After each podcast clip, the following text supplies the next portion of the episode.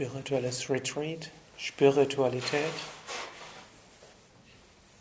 die tiefe Überzeugung, hinter allem steckt eine höhere Wirklichkeit. Diese ist erfahrbar und diese wollen wir erfahren. Wie ist aber diese spirituelle Wirklichkeit, die höhere Wirklichkeit erfahrbar? Und dort gibt es die verschiedenen Yoga-Wege. Und es ist gut zu verstehen, wie eigentlich diese Yoga-Wege wirken und wie führen uns die Yoga-Wege zu dieser Erfahrung einer höheren Wirklichkeit. Und es gibt verschiedene Möglichkeiten, die Yoga-Wege einzuteilen. Krishna teilt in der Bhagavad Gita die Yoga-Wege in drei Haupt-Yoga-Wege ein. Karma-Yoga, Bhakti-Yoga, Jnana-Yoga und die ersten sechs Kapitel der Bhagavad Gita widmen sich besonders dem Karma-Yoga, die zweiten sechs Kapitel besonders dem Bhakti-Yoga, die letzten sechs Kapitel besonders dem Jnana-Yoga. Und dann unterteilt er diese Yoga-Wege noch weiter und dann gibt es dann 18 Yoga-Wege. Swami Vivekananda hat die Einteilung in vier Yoga-Wege populär gemacht und wir bei Yoga Vidya sprechen häufig von sechs Yoga-Wegen. Wenn wir jetzt aber sehen wollen, wie führt uns Yoga zur Erfahrung einer höheren Wirklichkeit, dann sind tatsächlich die vier Yoga-Wege, wie sie Swami Vivekananda beschreibt, besonders hilfreich, weil es vier verschiedene Mechanismen sind, wenn wir so sagen, vielleicht Mechanismen irgendwie nicht passt, aber oder vier Weisen, wie das Individuum mit seinem begrenzten Erfahrungshorizont das Unbegrenzte erfährt. Und ich will diese auftreiben. Erste ist Jnana Yoga. Yoga des Wissens. Dann Bhakti Yoga, Yoga der Hingabe.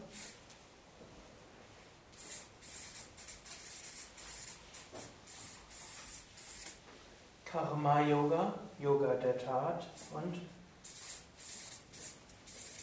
Raja Yoga, Yoga der Selbstbeherrschung. Raja heißt König, Herrschaft, Herrschung, beherrschen und Raja Yoga, der Yoga der Selbstbeherrschung. Jetzt, wie führen diese Yoga-Wege zur Erfahrung? Jnana Yoga ist der Yoga des Wissens. Jnana Yoga ist der Yoga der Fragestellungen. Stellt die Frage, wer bin ich? Was ist die Welt?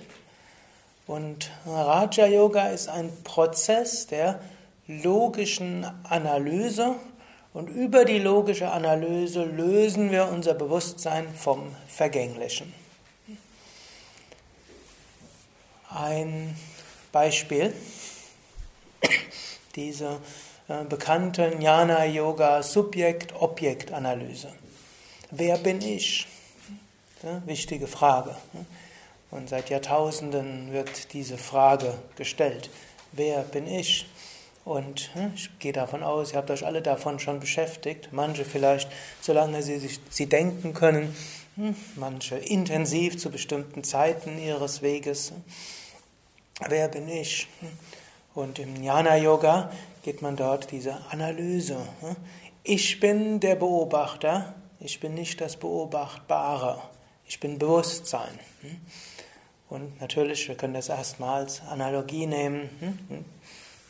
Bin, können sagen, bin ich das Glas? Nein, ich bin zunächst mal nicht das Glas. Warum? Weil ich beobachte das Glas, ich sehe das Glas, ich kann es hören, ich kann es schlecken, ich kann es riechen, ich kann es äh, natürlich sehen, ich kann es jemand anderem geben, ich kann es leer trinken. Also ich mache all das mit dem Glas. Dann können wir weitergehen. Und äh, das wird etwas schwieriger, wenn wir zum Beispiel sagen, bin ich der Körper? Hier kommen wir gleich schon zu etwas äh, Fundamentalen. Einfach können wir sagen, bin ich die Hand? Wenn wir erstmal Teile des Körpers nennen, bin ich die Hand? Nein, ich bin nicht die Hand. Warum nicht? Ich sehe die Hand, ich höre die Hand, ich schmecke die Hand, ich rieche die Hand, ich kann auch die Hand verlieren, ich kann die Hand verlieren hm, und ich kann sie auch wieder angenäht bekommen. Es gibt tatsächlich Fälle, wo Menschen äh, ihre Hand angenäht bekommen haben, die sie in einem Sägewerk abgesägt haben. Und es gibt sogar schon Handtransplantation, wo einem Unfall verstorbener Mensch seine Hand abgetrennt wurde und jemandem, der die Hand verloren gehabt hat, wieder angesetzt. Der Mensch bleibt immer noch ich mit einer anderen Hand. Und so jedes Körperteil letztlich, ich bin nicht das Körperteil. Und dann dieser Prozess ist ja etwas, was wir in der Meditation dann machen können. Wir können den Atem beobachten. Atem strömt ein, Atem strömt aus. Wir können die Gedanken beobachten, das ist der nächste Schritt. Bin ich die Gedanken? Bin ich die Gedanken? Manche von euch haben sich da schon hundertmal mit beschäftigt. Schon ganze Jnana-Yoga-Seminare. Natürlich sind nicht die Gedanken. Aber warum sind wir nicht die Gedanken? Auch wieder? Sie kommen und sie gehen. Ich kann sie beobachten. Ich kann manche Gedanken können wir sehen, manche können wir hören, manche können wir spüren. Ein Gedanke ist auch was Spürbares. Gedanken riechen und schmecken ist auch noch eine interessante Sache, aber es gibt Synästheten, bei denen sind Gedanken mit Geruch und Geschmack verbunden. Der eine Gedanke schmeckt einem und der andere schmeckt einem nicht, wie man so schön sagt. Bis zum gewissen Grad können wir Gedanken beeinflussen können also sagen, den Gedanken will ich nicht, können anderen Gedanken hervorrufen, aber nur bis zum gewissen Grad. Sagt so schön, wir können nicht verhindern, dass Gedanken auftauchen, aber wir können verhindern, dass die Vögel der Gedanken sich ein Nest in unserem Geist bauen. Damit können wir auch sagen, die Gedanken sind wie Vögel, die kommen. Wir können sie wegziehen lassen. Wir können auch Vögel willkommen heißen. Wir können versuchen auch mal vorübergehend vogellos zu sein. Das wäre dann Raja Yoga. Aber wir können nicht beobachten und das ist Jnana Yoga. Natürlich bin ich Emotionen. Auch hier, Emotionen kann man beobachten. Das ist sogar interessant. Habt ihr schon mal versucht, zum Beispiel ein Gefühl des Ärgers zu lokalisieren? Könnt das nächste Mal mal probieren. Wo beginnt's? Bei manchen beginnt es hier und bis wohin geht es? Nach oben? Vielleicht bis hier? Wie breit ist das eigentlich? Breit? Eng? Können wir das nächste Mal gucken. Ist es mittig oder ist es mehr links? Es gibt tatsächlich manche, die spüren es mehr so links manche spüren es mehr rechts. Und mancher Ärger ist so, dann kann er gucken, wo, wo fängt er an? Manche sagen, fängt zwei Zentimeter vor dem Brustbein subjektiv an und geht bis drei Zentimeter hinter dem Brustbein nach innen tatsächlich lokalisierbar. Und man, wenn man das so lokalisiert hat, kann man hineinspüren und kann man sagen, ja gut, jetzt gebe ich, dem, gebe ich diesem Gedanken das Etikett Ärger. Und dann kann man mal gucken, und wie ist es 5 cm rechts neben dem Ärger? Meistens oft, wenn man dann rechts, 15 Mal rechts guckt, dehnt sich plötzlich das Gefühl des Ärgers dorthin aus. Wenn wir weit genug gehen, irgendwo kommen wir hin, da ist kein Ärger. Und da sehen wir nicht, ich bin der Ärger, sondern der Ärger ist etwas Wahrnehmbares, Beobachtbares, aber wir haben keinen Zwang, den Ärger wahrzunehmen und zu beobachten. Also bin ich nicht der Ärger. Ich bin noch nicht mal die Persönlichkeit. Hm? Jetzt wird es natürlich noch etwas schwieriger. Woher wissen wir überhaupt über unsere Persönlichkeit?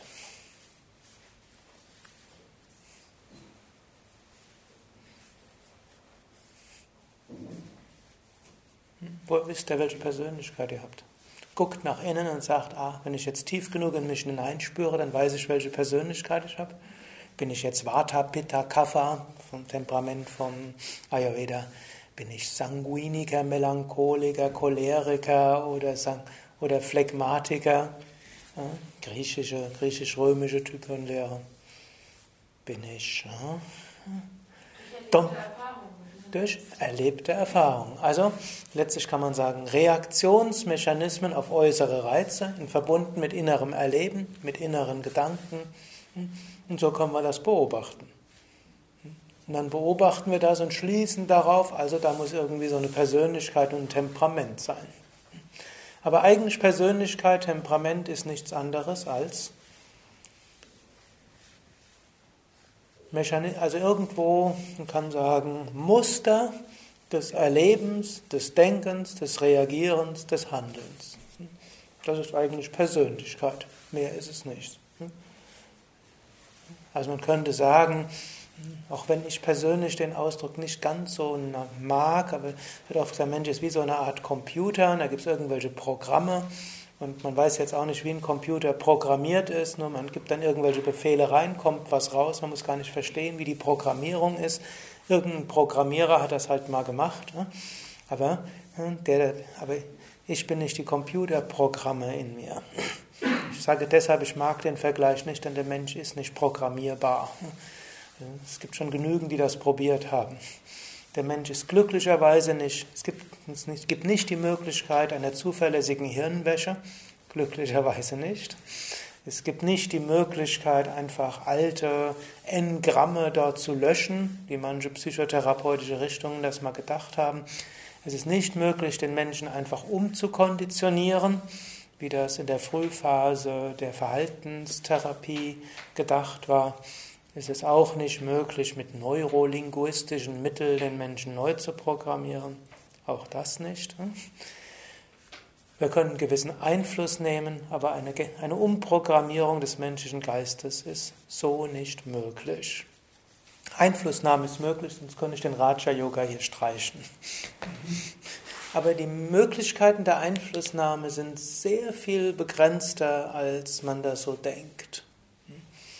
Und als Menschen, die beginnen mit dem Yoga-Weg, mit dem Raja-Yoga-Weg, denken. Vielleicht nicht das, oder eigentlich will ich euch ein bisschen desillusionieren. Stellt immer wieder fest, man kommt mit hehren Zielen auf den Yoga-Weg. Und dann stellt man nach fünf Jahren fest, die Persönlichkeit ist immer noch ähnlich. Aber vielleicht hat man gelernt, geschickt damit umzugehen.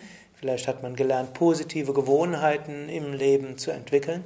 Vielleicht hat man gelernt, mit seinen Schattenseiten ein bisschen klüger umzugehen, ein bisschen mitfühlender und sie vielleicht anders zu leben, als sie sich, als sie, damit sie sich selbst und andere weniger unglücklich machen. Das wiederum ist möglich. Das ist das Geschick des Raja Yoga. Im Jnana Yoga also Persönlichkeit, wir sind nicht Persönlichkeit.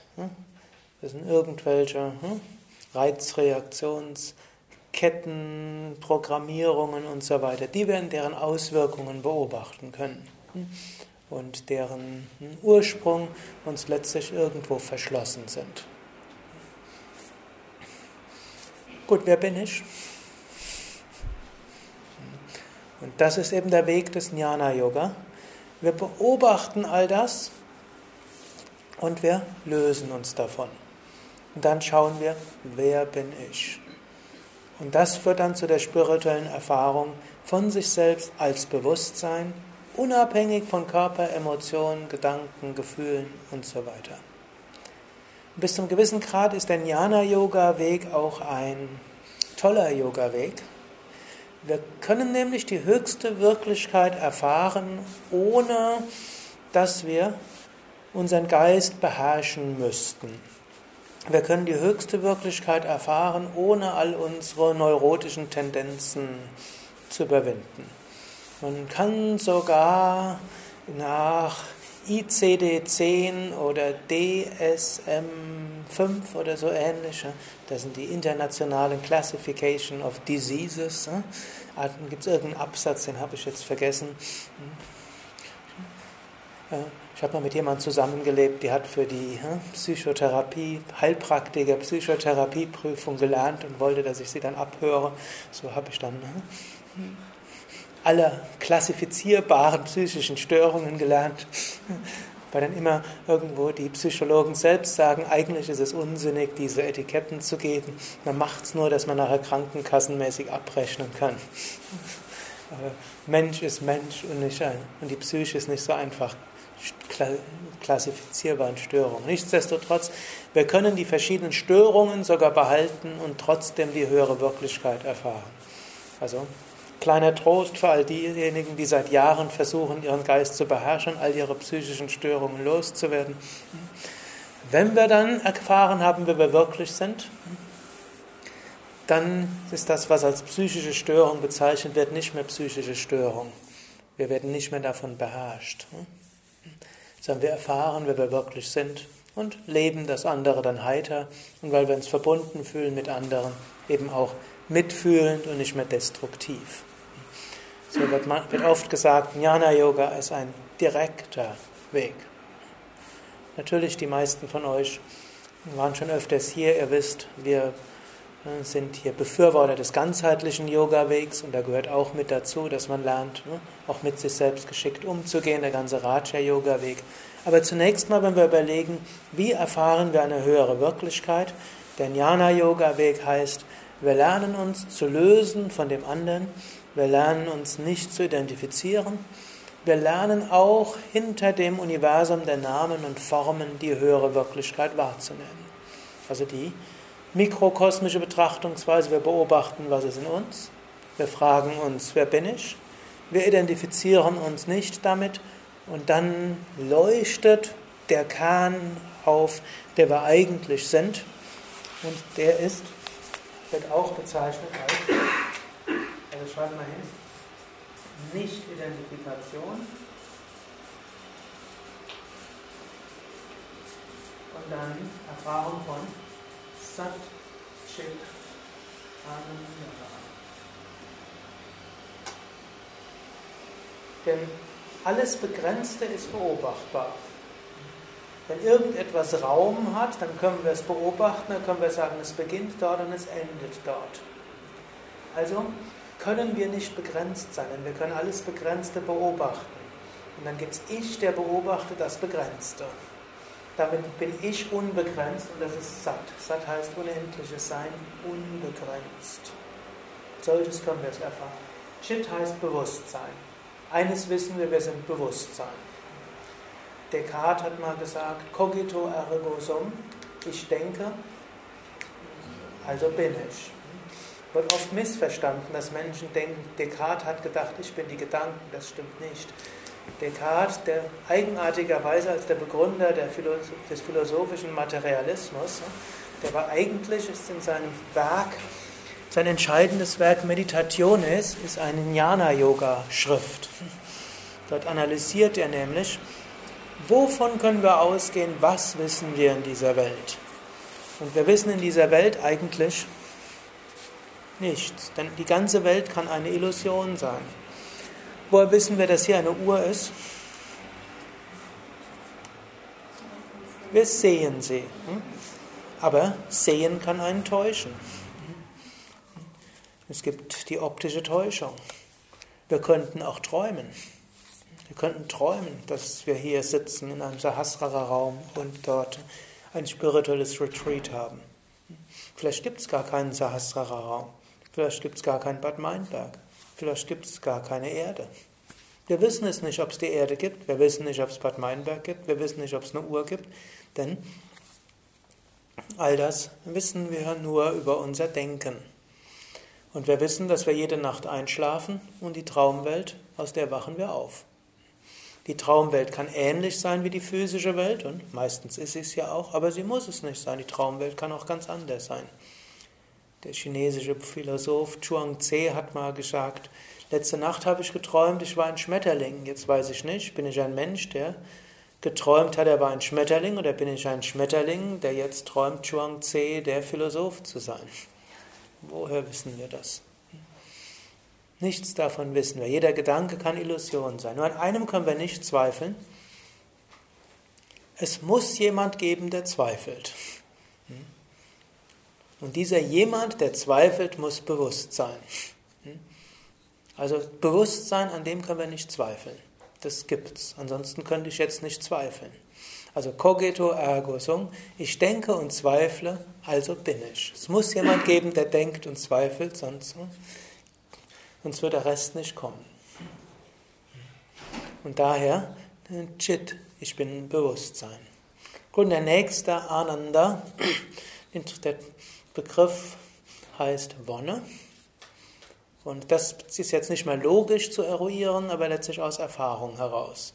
In dem Moment, wo ich mich nicht mehr identifiziere und nicht mehr mich nur als Körper oder Psyche oder Persönlichkeit empfinde, in dem Moment, wo ich mich löse von Körper, Psyche, Persönlichkeit und mich empfinde als unendliches Sein, als reines, unbegrenztes Bewusstsein, in dem Moment ist Ananda da. Also Mikrokosmos, also nach innen gehen, wäre Loslösung von dem, wie können wir sagen, Loslösung von den Identifikationen vom Begrenzten. Die zweite Weise des Jnana Yoga wäre,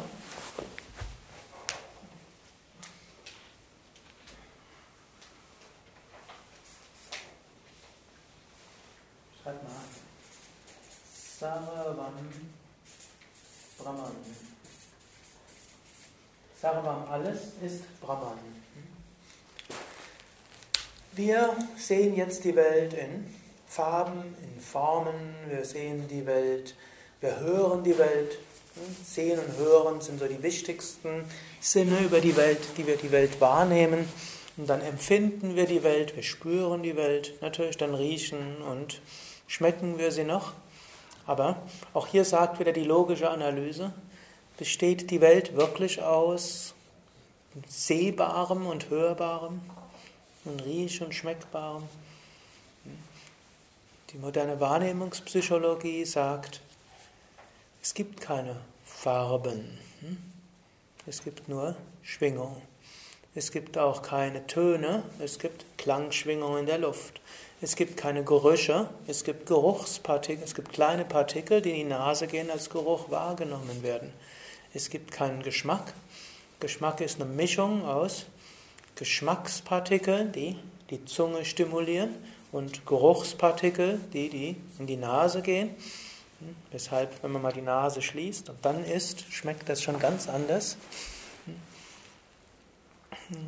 Weshalb, wenn man erkältet ist, manchmal die Nahrung nach nichts schmeckt. Ja, denn der größte Teil des Geschmacks ist eigentlich Geruch. Das ist eine interessante Sache, um relative Wahrnehmung zu machen. Könnt ihr vielleicht heute mal machen. Mal 20 Sekunden lang die Nase schließen. Braucht keine Angst zu haben, dass andere euch komisch angucken. Im Yoga-Ashram sind Menschen gewohnt, dass Menschen mal komische Sachen machen. Und dann ihr mal sehen, wie, wie, relativ die Welt ist. Man braucht sich bloß zwei Nasenlöcher zuzusetzen und ihr könntet nicht mehr den Unterschied zwischen Gurke und Apfel herausfinden. Manche erinnern sich vielleicht an den Biologieunterricht. Man kann keinen Unterschied zwischen Zwiebel und Apfel rauskriegen, wenn man die Nase schließt. Fand ich damals ein sehr beeindruckendes Experiment. Die, ja, einer war vorne, hat Augen geschlossen bekommen und dann hat, hat jemand ihm die Nase zugehalten und dann soll er herausfinden, ob das jetzt Zwiebel oder Apfel ist. Das konnte er nicht. Ist also Geruch bei geschlossener Nase nicht spürbar. Relativ. Gut, und dann, wenn wir sehen, und was ist jetzt die Welt? Und hier kann man auch wieder Jnana-Yoga-mäßig sagen, wenn wir jetzt alles wegnehmen, was wir drüber stülpen über die Welt, nämlich Formen, Farben, Gerüche, Geschmäcker, Hörbares, Fühlbares, Tastbares, wenn wir all das wegnehmen, dann bleibt nur noch Brahman übrig. Denn eigentlich ist die Welt nur Brahman. Und hier ist dann Jnana Yoga eine Weise, zu versuchen, letztlich erstmal intellektuell mit logischem Denken sich zu lösen von dem Äußeren und dann zu spüren, was ist das, was erfahrbar ist, wenn wir mal von Bildern absehen, hörbarem absehen und riechbarem absehen. Und der Mensch macht noch etwas, um die Welt zu strukturieren und von sich zu trennen. Das ist die Welt in Konzepte und Worte zu fassen. Zum Beispiel, wir sagen, hm, das ist ein Kissen. Hier sind sogar zwei Kissen. Damit habt ihr den Ganzen etikettiert, ihr habt es in eine Schublade gebracht und dann ist es Kissen. Wenn man die Welt mal wahrnimmt ohne Worte, dann ergibt sich etwas anderes. Das war so einer meiner ersten Zugänge zur Spiritualität, jenseits von der kindlichen Religiosität im Kindergottesdienst und dann irgendwelche hm, Visionen, die ich als Kleinkind hatte oder in Gebeten. Aber so als Jugendlicher bin ich geritten und irgendwann hatte ich mal das, ja, den Ehrgeiz oder den Wunsch, vielleicht besser, die Welt wahrzunehmen wie mein Pferd. Ich wollte mein Pferd verstehen. Und zuerst war ich ein bisschen naiv und habe nur gedacht, ich weiß nur eines, weil ein Pferd die Welt nicht wahrnimmt, nämlich in Worten. Pferd spricht keine Worte, hört keine Worte. Hm, also will ich mal probieren, die Welt ohne Worte wahrzunehmen. Und so bin ich dann auf Ausritten, habe ich das dann gemacht. Hm, probiert, keine Worte geistig zu formulieren.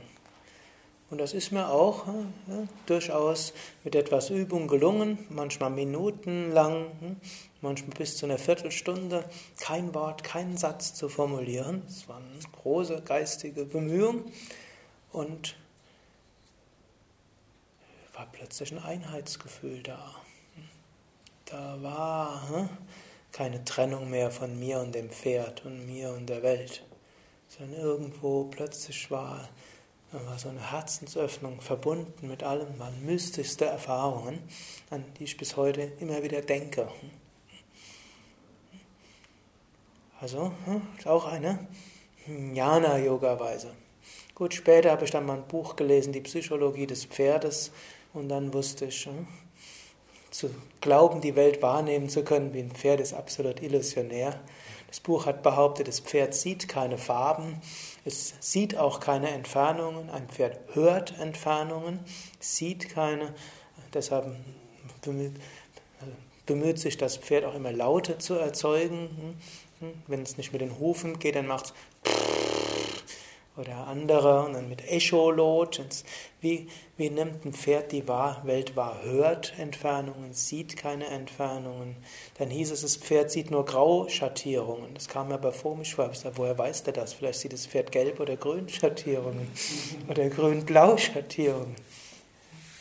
Was auch wieder zeigt, wie relativ die Welt ist.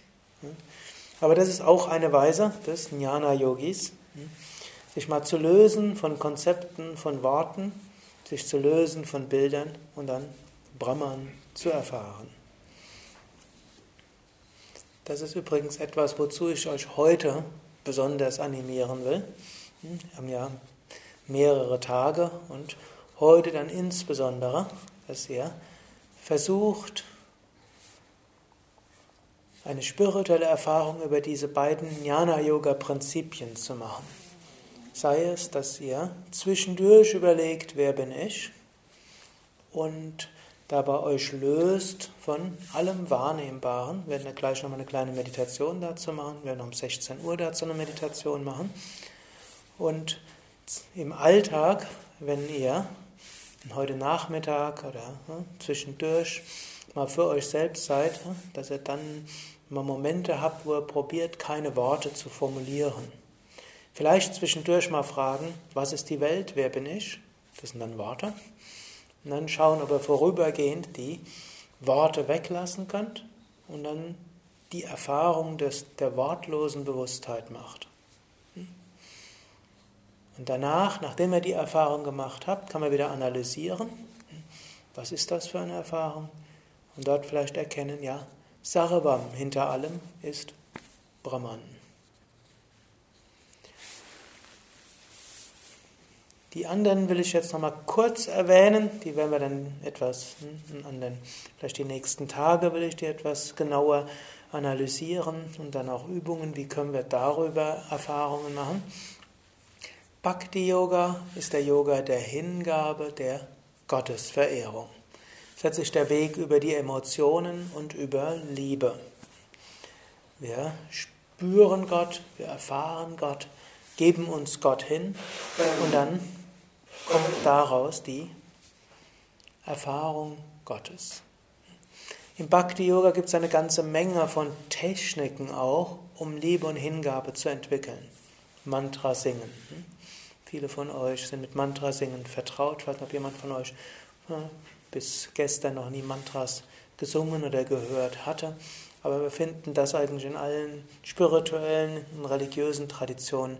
Man singt. Über Singen. Singen geht an die Emotionen und zwar ruft sie die Emotion der Hingabe, der Gottesverehrung hervor.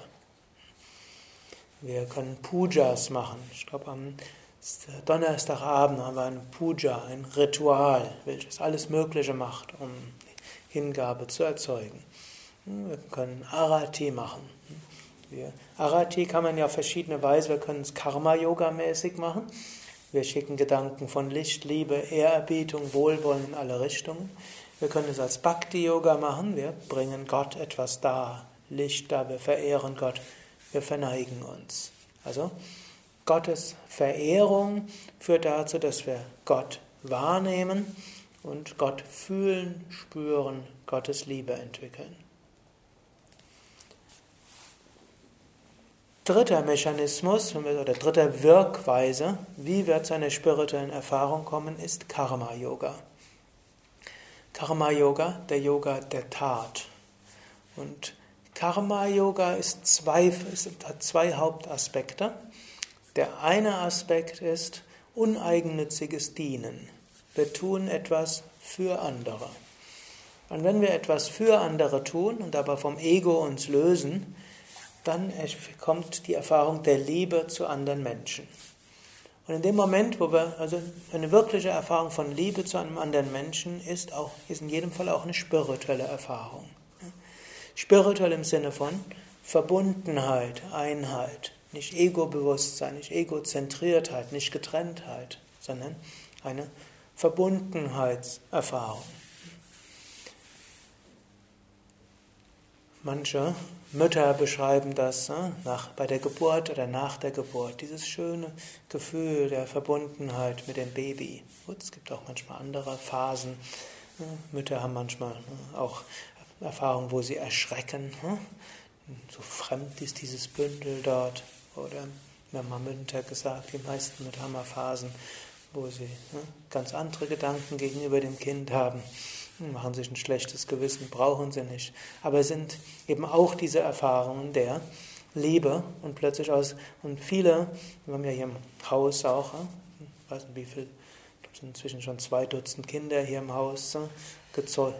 Also wie viele gezeugt worden sind, weiß ich nicht. Das könnten noch sehr viel mehr sein. Es gibt ja viele, die lernen sich hier kennen. Aber es gibt jedenfalls so zwei oder drei Dutzend Kinder, die entweder hier im Haus hm, gerade auf die Welt gekommen sind oder hm, von Eltern, die im Haus gewohnt haben. Und die beschreiben dann gerne, das war vielleicht ihre spirituellste Erfahrung, der Moment der Geburt und dann diese Liebe für dieses Kind oder die Momente danach oder die Stunden danach. Sowohl Mütter als auch Väter erzählen das. Also ist letztlich Karma-Yoga. Hm, durch etwas, durch Liebe zu einem anderen Wesen, die Verbundenheit mit allem. Frisch Verliebte spüren das oft. Die Liebe zu einem Menschen führt irgendwo plötzlich dazu zu einer Liebe, zur Gottesliebe überall. Oder natürlich auch, wenn hm, die Liebe reift, ist ja auch nicht mehr exklusiv im Sinne von hm, nur dort, sondern über die Liebe zu einem Menschen, Liebe zur ganzen Welt. Gut, natürlich wir tun etwas für einen anderen Menschen, für mehrere Menschen, für eine gute Sache. Wir tun es uneigennützig. All das sprengt die Grenzen unseres Egos und führt dann zu einer spirituellen Weite und Liebe. Same Vishnu hat auch gerne gesagt, und Karma Yoga muss auch dazu führen. Nicht muss im Sinne von ethischem Muss, ansonsten bist du schlecht, sondern damit es wirklich Karma Yoga ist, führt es zu einer Erweiterung, muss es zu einer Erweiterung des Herzens für, spüren. Nur tun ohne Liebe ist auch schon gut, schaffen uns vielleicht gutes Karma, aber spirituell wertvoll ist es dann, wir tun etwas, wir tun etwas mit Liebe und es erweitert unser Bewusstsein. Und da gibt es auch wieder einiges, hm, was man da machen kann, dass das Tun dorthin führt. Gut, ein zweiter Aspekt des Karma-Yoga wie Karma-Yoga zu einer spirituellen Erfahrung führt, ist das, was man tut, so gut tun, wie man kann, mit ganzem Herzen, ohne ans Ergebnis und ohne an die Früchte zu denken. Und das führt zu dem, was heute als das Flow-Erlebnis bezeichnet wird, F-L-O-W. Man ist irgendwo ganz in der Tätigkeit drin. Wenn man ganz in der Tätigkeit drin ist, ist es eine spirituelle Erfahrung. Manche Menschen erleben das in Extremsituationen, manche Wettkampfsportler erfahren das. Manche Marathonläufer erfahren das, so irgendwo. Ich weiß nicht, ob jemand von euch hm, Joggen gewohnt ist. Ich glaube, nach einer Dreiviertelstunde kann dann manchmal so ein Flow-Erlebnis kommen, wenn das Denken irgendwo aufhört und man nur noch im Hier und Jetzt ist. Fahrradfahrer erfahren das manchmal, gerade, ich glaube, gestern oder vorgestern hat mir da so einer erzählt, vorgestern, seine ersten spirituellen Erfahrungen waren, er war irgendwo, ist, äh, hat Radsport sich vorbereitet und wollte irgendwo, ich glaube, Niedersachsen Meisterschaften trainiert als Jugendlicher und dann ist er jeden Tag drei Stunden Fahrrad gefahren und sonntags äh, bis zu sechs Stunden. Und nach anderthalb Stunden waren die Gedanken weg. Manche Computerprogrammierer machen solche Erfahrungen. Plötzlich sind sie nur noch da drin, das fließt. Manche hm, im Tanzen erfahren es manche. Manche erfahren es im Gespräch mit anderen Menschen. Manche erfahren es hm, in ganz anderen Kontexten. In dem Moment, wo wir in der Gegenwart sind, das Ego weg ist im Sinne von ich muss besser sein als andere, ich muss das und das erreichen, was kriege ich dafür, wenn ich das jetzt mache? In dem Moment kommt eine spirituelle Erfahrung im Sinne von Weggehen vom Ego, Verbundenheit, Ausdehnung. Das ist so wie Karma-Yoga zur Öffnung führt. Nächstes Prinzip, Raja-Yoga. Raja Yoga heißt im Wesen gibt es mehrere Aspekte. Natürlich alle anderen Yoga-Wege haben natürlich auch noch mehr Aspekte. Ja, Yoga-Wege heißen nicht nur, dass wir jetzt in jedem Moment in dieser euphorischen spirituellen Erfahrung drin sind. Jeder Yoga-Weg hat auch noch viele andere Aspekte, aber jetzt geht es eben besonders um diese Erfahrung. Raja Yoga heißt, wir üben Praktiken, die unser Bewusstsein erweitern. Und in diesem Sinne gehört auch alles Kundalini-Yoga, es gehört alles Karma-Yoga, äh, Entschuldigung, alles Kundalini-Yoga, alles Hatha-Yoga, gehört auch zum Raja-Yoga. Meditationstechniken. Dann überschneidet sich natürlich, weil es auch im Jnana-Yoga und im Bhakti-Yoga Meditationstechniken gibt, auch im Karma-Yoga. Aber Raja-Yoga sagt, wir können Übungen machen, um einen erweiterten Bewusstseinszustand herzustellen. Und der erweiterte Bewusstseinszustand ist dann eine spirituelle Erfahrung und eine spirituelle Erfahrung kann dann unsere Alltagserfahrung spiritualisieren.